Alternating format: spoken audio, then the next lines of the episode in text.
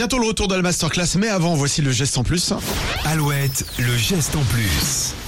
Alors qu'elle est pointée du doigt pour la pollution générée par ses produits, Apple montre patte verte et tente de, de s'améliorer. Oui, jeudi dernier, Lisa Jackson, qui est vice-présidente d'Apple en charge de l'environnement et des initiatives sociales, a annoncé que la marque souhaite proposer des produits faits euh, à 100% de matériaux recyclés. Ah oui. Alors, la question, c'est quand Parce que Quand les deadlines, voilà, bah, c'est d'ici 2025, c'est-à-dire c'est demain. D'accord. L'iPhone, les iPhone 16 ou 17 euh, seraient composés à 100% de cobalt recyclé. Par exemple, Bien. le cobalt, il est utilisé pour les batteries.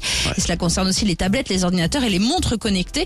Il faut savoir qu'aujourd'hui, seuls 25% euh, des, euh, des batteries sont faites à partir de matériaux recyclés. D'accord. D'ici deux ans, Apple s'est aussi engagé à ne plus utiliser de plastique pour ses emballages. Très bien. Et sachez que la marque reprend vos appareils. Ça, ça existe déjà, c'est en place. Que vous souhaitiez racheter un appareil neuf ou pas, Apple rachète vos ordinateurs, téléphones, tablettes pour les reconditionner ou les recycler. Et C'est une très bonne chose. Il faut les, faut les encourager à faire tout ça, Apple. Et même les autres marques, évidemment. hein.